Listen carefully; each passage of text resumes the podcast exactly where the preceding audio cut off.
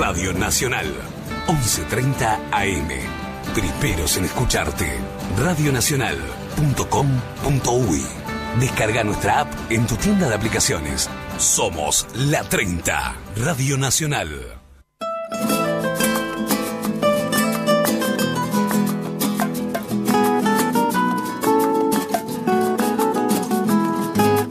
Noche de 10. Lo nuestro duro.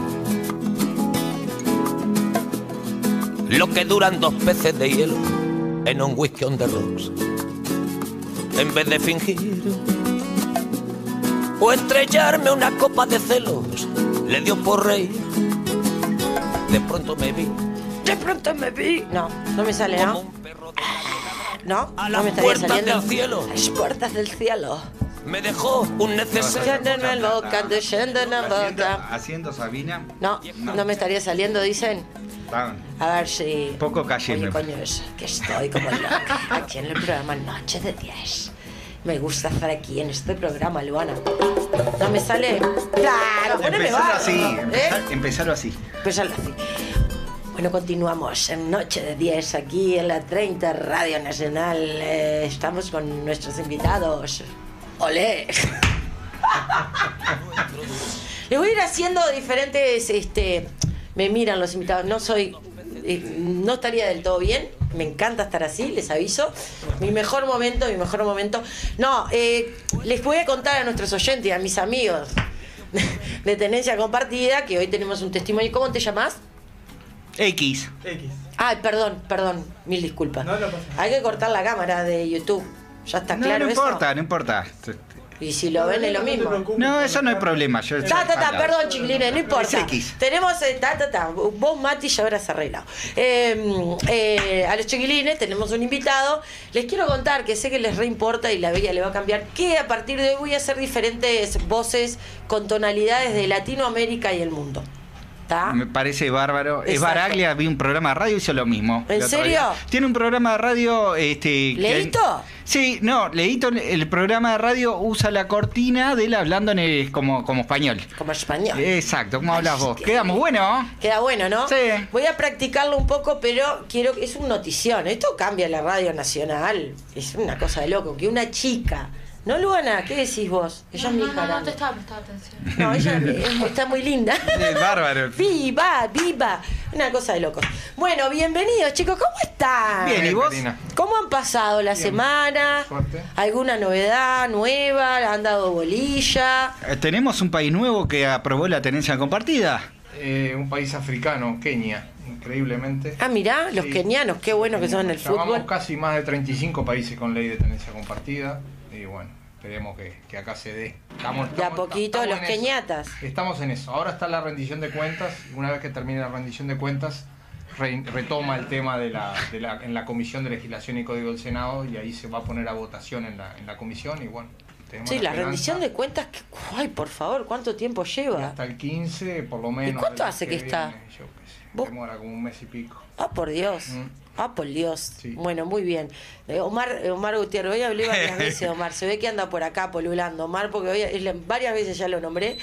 Siempre decía eso, el chiste, qué ñata, qué ñata. siempre lo, siempre lo, lo hacía, siempre lo hacía. ¿Qué? Sí, mi amor, está en el sí. cielo, por eso Ah, dije. estaba Y él- por acá. no, él trabajó, Mar Gutiérrez, antes de, de irse al cielo. El último trabajo que tuvo fue en esta radio y siempre se sentaba en esta zona. Entonces, este, como ya lo nombré porque vino Javier Pacheco de Nietos del Futuro y ahora con este chiste dije, debe andar por acá Omar porque lo estoy permanentemente en el programa de hoy, lo he traído varias veces, entonces Qué personaje. ha, ha adorado. Bueno, lo que ah. yo aprendí con él y además que me abrió la puerta sin en mi vida nunca me había parado enfrente a la cámara ni nada, ¿viste? Yo lo conocí en el tablado de Club Malvin, Ah, mirá. cuando más chiquita que Luana. Este, entonces, ante los tablados, en los intervalos, que tardaba la murga, el parodito en llegar, subíamos todos los botijas ahí arriba. Entonces cantábamos cosas. Yo siempre decía versito, siempre fui como desinhibida, ¿verdad? Bueno, Pero bueno, en fin, subí a cantar, a bailar, ¿no? Este, no así queremos a todos los niños. ¿Eh? Así queremos a todos los niños. Exacto. Por eso la columna. Felices. Exactamente. Felices Podemos con- hacer ¿Con quién tienen que estar? Con mamá y con papá. y con papá, con papá. Exacto. Este, hacemos una pequeña introducción y le damos paso al invitado, ¿te Por parece, supuesto, Karina? chiquilines. Bueno, Ustedes eh, denle para la, adelante. en la promoción hoy viene, viene una persona que sale como si fuera señalada como la víctima. Yo entiendo que el tema que son infancias inadecuadas. O sea, son niños que pasaron por una infancia que no tenían que haber pasado. Digo que el tema se les arrebató un lazo familiar, o papá o mamá. Nosotros lo que estamos luchando es porque eso no se deje. Queremos asegurarle a todos los niños que tengan y gocen a su papá y mamá en un rango de igualdad. Entonces nos parece hoy muy importante este testimonio que nos va a contar y lo va, lo va a abordar de, de determinado punto de vista, este, ya incluso hasta como papá, porque hoy es papá. Y el tema, él quiere brindar su testimonio específicamente para ver a cuántos podemos ayudar. Así hay algún niño pasando por esto, bueno, que, que pueda escuchar. Digo, si hay una mamá, un papá que esté haciendo esto, pueda desistir de, de esa acción.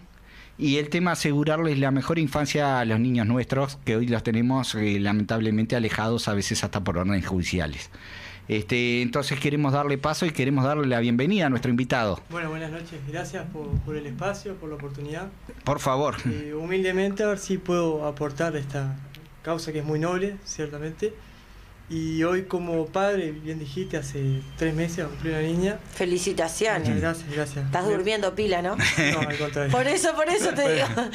Cuando son tan chiquitos, el- Sí, lo normal y natural es justamente. Sí, bueno, a poco se va acomodando, pero en principio sí, es, es muy difícil.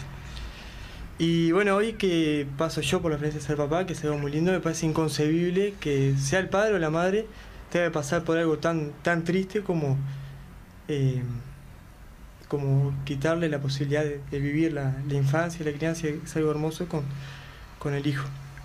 Mi caso puntual pasó ya hace más de 20 años. Este, es una redundancia decirlo que soy hijos, eh, hijo de padres separados. Mm. Este, en principio, relativamente, eh, teníamos una, un régimen de visita que iba relativamente bien.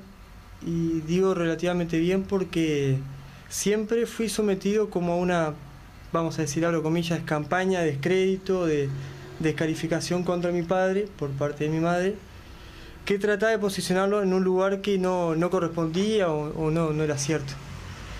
Y arbitrariamente, en cierto punto, yo tenía ocho años más o menos, este, empezó como a persuadirme, a manipularme para que yo este, deje de verlo, desista de, de mis intenciones de verlo. Empezó un proceso judicial que duró hasta los 12 años más o menos, De los 8 a los 12 de años. los 8 a los 12 años. Cuatro sí. años judicializados. Cuatro años, sí.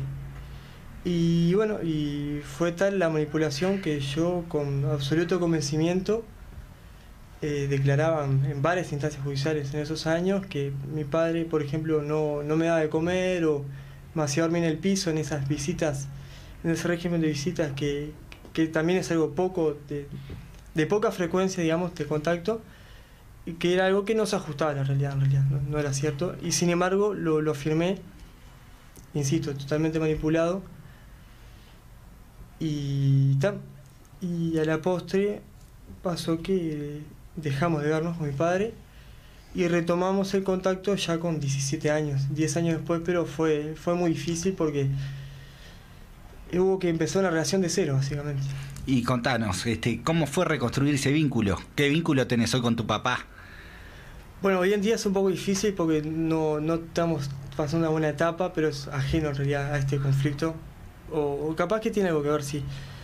Pero al principio esto se da a raíz de un contacto de una prima paterna por Facebook que me, me contacta y ahí como que retomamos el contacto con la familia y volví a ver a mi padre después de 10 años.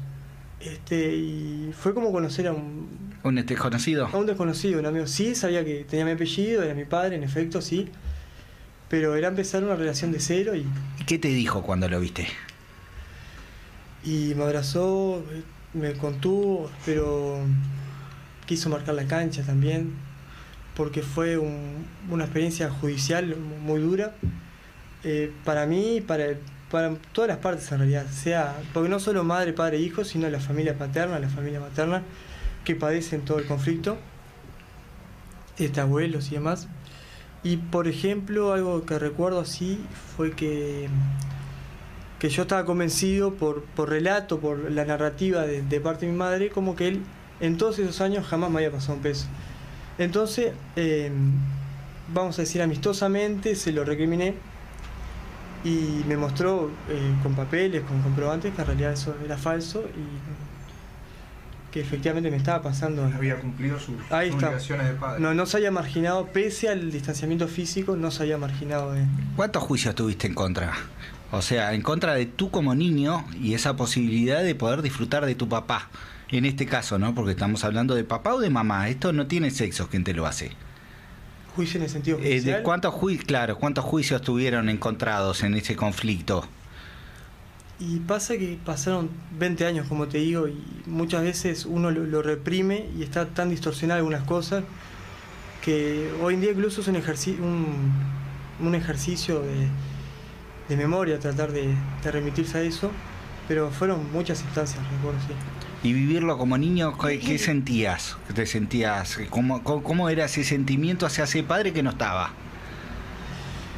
Y al principio no, no tomé dimensión cuando tenía 8 o 9 años porque era un niño y uno con las distracciones, no sé, la escuela, los amigos. Pero más sobre la adolescencia, eh, que uno precisa como ambos padres, la, o sea, la condición de la madre y también como la seguridad, la determinación que un- el padre le inculca a uno. Y muchas veces sé que lo necesité, lo extrañé mucho y me cuestioné y implicó muchos años tomar conciencia de que yo no era responsable de la situación. De hecho, eh, hasta hace muy poco yo me seguía sintiendo responsable o autor directo de, de todo el conflicto. Y, perdón, ¿cómo, eh, ¿qué relación tenés este, hoy? ¿Tu mamá está presente? ¿Qué relación No. tenés? Con ella no tengo trato porque bueno, es una persona especial, porque ha ejercido conductas que son inapropiadas para una madre.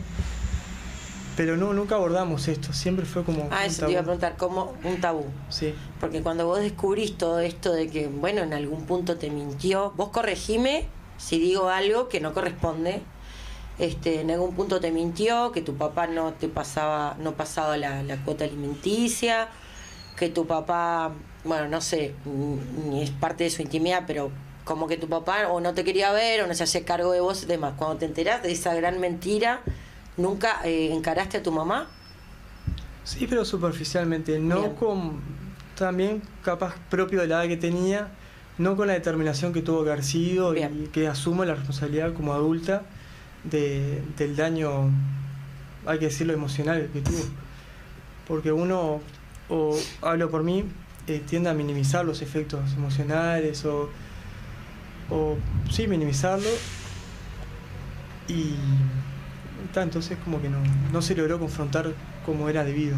¿Tuviste que, ¿Tuviste que hacer terapia o algo de eso para, para poder superar el tema o lo pudiste superar de alguna manera personal? Algo que le pueda quedar a la gente, porque estas situaciones lamentablemente se viven mucho.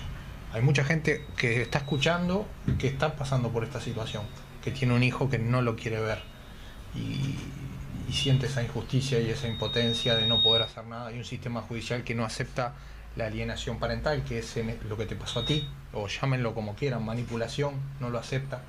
Se toma la palabra del niño sin, sin, sin averiguar demasiado y bueno, ¿qué, qué, qué nos puedes decir sobre eso? Digo? En mi experiencia personal, no así asistencia terapéutica, recién de muy grande, pero no, no lo abordé como era debido, eh, ni a su tiempo. Este, fue como un, proceso burocrático nomás. Tuvo la sentencia del juez, nos marginamos, hubo una distancia con mi padre, que años después se recuperó, como les contaba, pero nunca se me tuvo en consideración, digamos, en el sentido emocional. Bueno, pasó esto, este conflicto por X razón, y qué es lo que vive X, soy yo, este, no, no se me abordó, digamos. ¿Y perdiste algún familiar de la rama paterna, en este caso, mientras estuviste ese impedimento de contacto? de que ya falleció. Sí. Sí. ¿Y cómo te sentiste respecto a eso? ¿Cómo te contaron que se sintió esa persona que también falleció? Y todos lo padecen como algo muy triste, es algo impactante porque es, es fuerte decirlo, pero a los efectos es como la muerte de un niño, que es algo trágico realmente. Pero al verse imposibilitado de, de tener contacto o un acercamiento, eso pasa cuando alguien no está en tierra, digamos. Sí, nosotros tenemos una organización de abuelas que se llama Abuelas y Nietos, que el tema luchan todos por los, todos los días porque a sus nietos no les pase esto. Entonces nosotros está bueno tener tu, tu, tu discurso, tu, tu experiencia, este, para concientizar un poquito. Digo, ¿tú qué le dirías a la persona que está haciendo esto? Papá o mamá, que es la persona que calculo que tú le tenías confianza en ese momento, la que tenías, Sí, la que era más allegada. Digo, ¿qué sentiste? ¿Un abuso de esa confianza que le tenías a esa persona? Y una decepción fue muy grande. Costó eh, asimilarlo, porque al principio cuando uno es niño no, no- no toma dimensiones de lo que está pasando en líneas generales, ¿no? Pero cuando uno lo asume es, es decepcionante e indignante. Y lo que yo le, daría, le diría a la persona que ejerce este tipo de malicia es que no, no está haciendo lo correcto, en absoluto. Y que pese a que piense que es la vía o el recurso para este, una hostilidad para la, la pareja o la expareja, mejor dicho, este, hay que pensar, la prioridad es el niño y, y las consecuencias emocionales son inevitables. Y muchas otras cosas que, que a lo mejor no, se toma dimensión. Este, creo que hay muchas consecuencias, no solo emocionales, en torno a la, a la autoestima, a la confianza. Y decime, el tema es la persona que te hizo esto, ya te digo, sea papá o mamá, no la vamos a catalogar. Este, el tema, ¿qué elementos te daba para, para paliar ese, ese conflicto de esa ausencia? Porque el tema es, con algo tenía que justificar esa rama familiar que había desaparecido. Bueno, dentro del relato eh, manipulado, que muchas cosas hoy en día tampoco sé la verdad, porque muchas cosas pueden haber sido tergiversadas, propio de ella que, que manipulaba las cosas. Este, siempre se justificó en que la contraparte era violento o dando su versión conveniente de, de la circunstancia, que en realidad nunca voy a tener, nunca tuve ni, creo que vaya a tener este, certeza absoluta de qué pasó realmente, pero en cualquier manera eh, nadie puede tener la, soberbia de, de definir qué es mejor para el niño. O sea, sí, uno como adulto, pero no, no puede elegir este, los vínculos tan íntimos como un padre, una madre, una persona, por, por hostilidad a la contraparte. Terminaste pagando los platos rotos vos. Sí, en absoluto. Es como todo. Y decime, porque esto calculo que a tu hija, porque es una nena, este, calculo que no, no pretendes que le pase, pero en la vida. No, no, eh, muy- tiene tres meses, muy chiquita. ¿Cómo es tu visión como papá para el futuro, Para con ella, para con ella? Y el máximo esfuerzo por protegerla y que a lo largo de su vida tome las mejores decisiones para tener un, óptimo para su vida, que sea feliz, alegre. Y uno nunca está libre de lo que pueda pasar entre los padres. El escenario deseable es que sigamos juntos toda la vida, pero si eventualmente pasa algo, eh, repetir la experiencia sería un dolor enorme y consciente de, de lo difícil que es y los efectos nocivos que tiene para el niño, eh, desearía que nunca pase por eso. Y decime, ¿cómo es tu relación con la rama materna, en el caso tuyo particular? Ah, fue es muy linda la relación, eh, prácticamente con todas las otras partes de la rama materna, y hay trato muy lindo. Es una persona que quedó marginada de ella. sí, se lo, se lo buscó, como que dice. Sí, sí, tanto de mí como de los demás porque ta, tiene conductas especiales o prácticas que no son eh, honestas. Y contame, eh, el tema, como niño, digo, calculo que has tenido eh, grandes faltantes durante el crecimiento y la educación, porque esto repercute tanto en la educación como en la relación con los amigos. Este, para ilustrar un poquito el tema, digo, qué es sentirse niño y ver de repente que los otros niños tienen una realidad diferente a uno y a uno le toca to- vivir esto.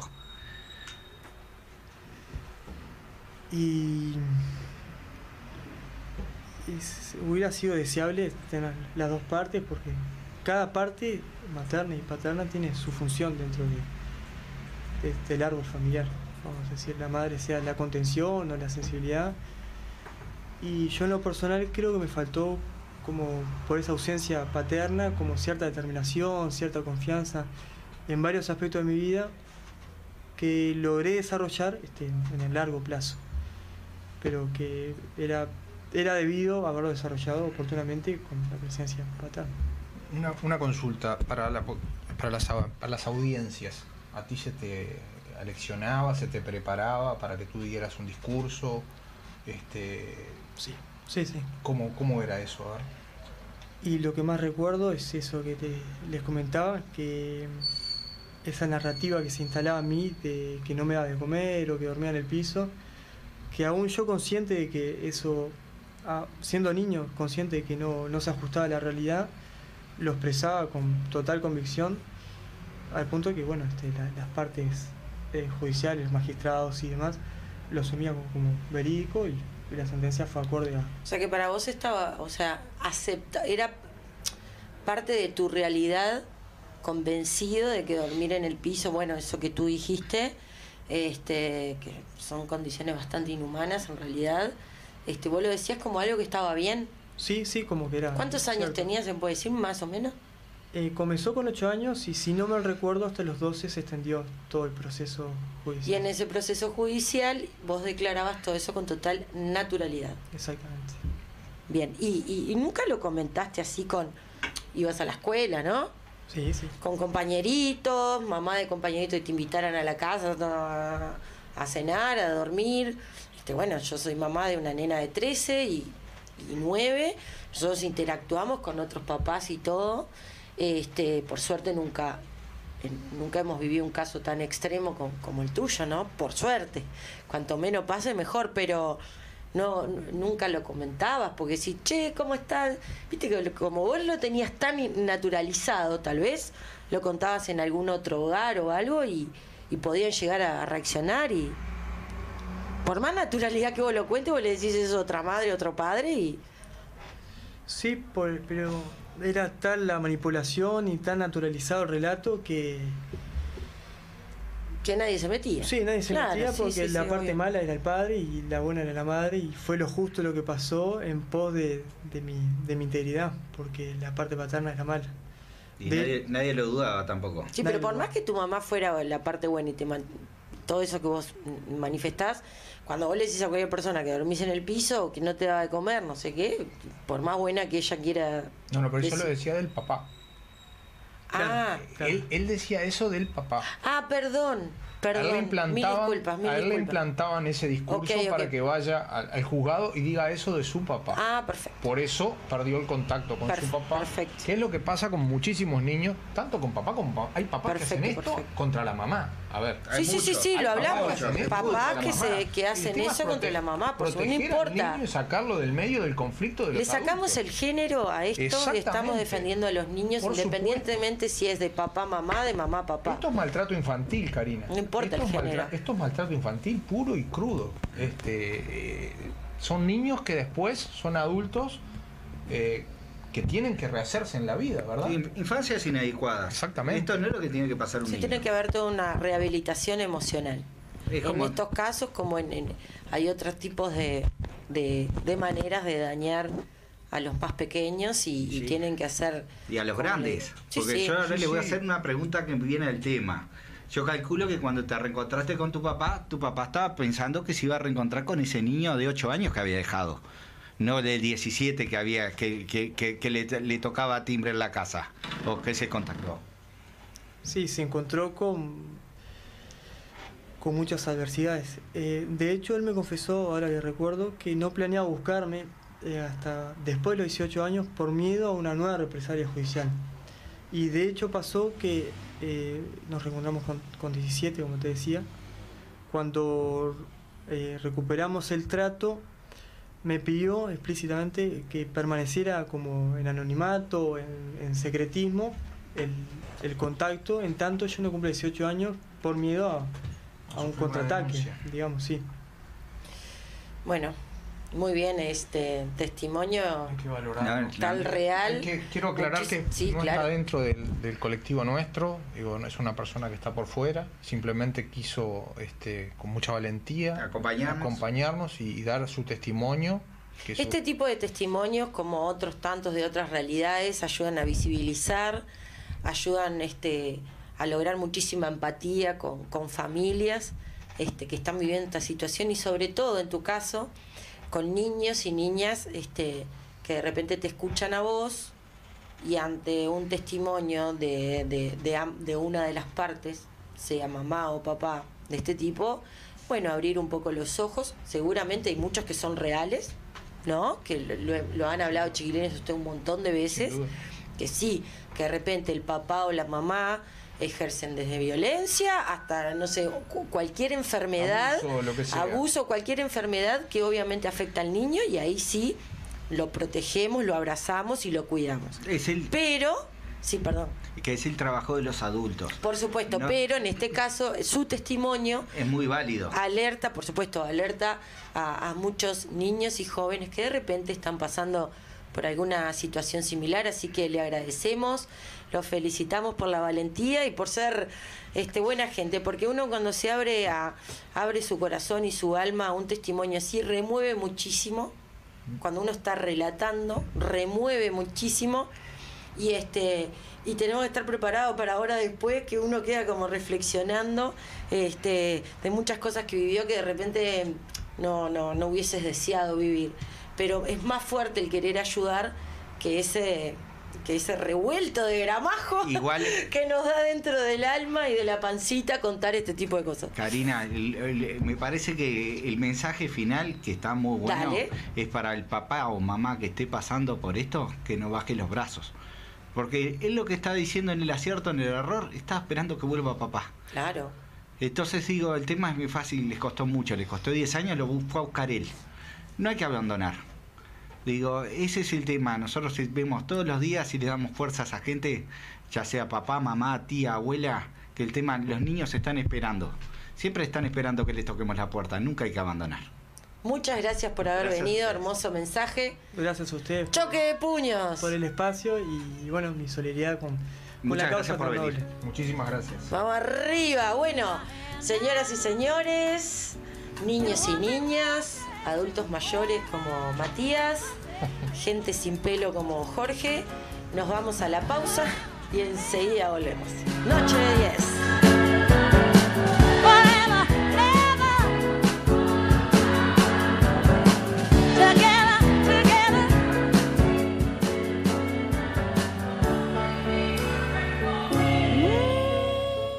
Producciones D10. Una empresa con más de mil realizaciones a todo nivel. Espectáculos, actividades artísticas, culturales, sociales y deportivas. Y toda su cartera de programas dentro del mundo televisivo y radial. Producciones D10. Más de 30 años con producciones de calidad.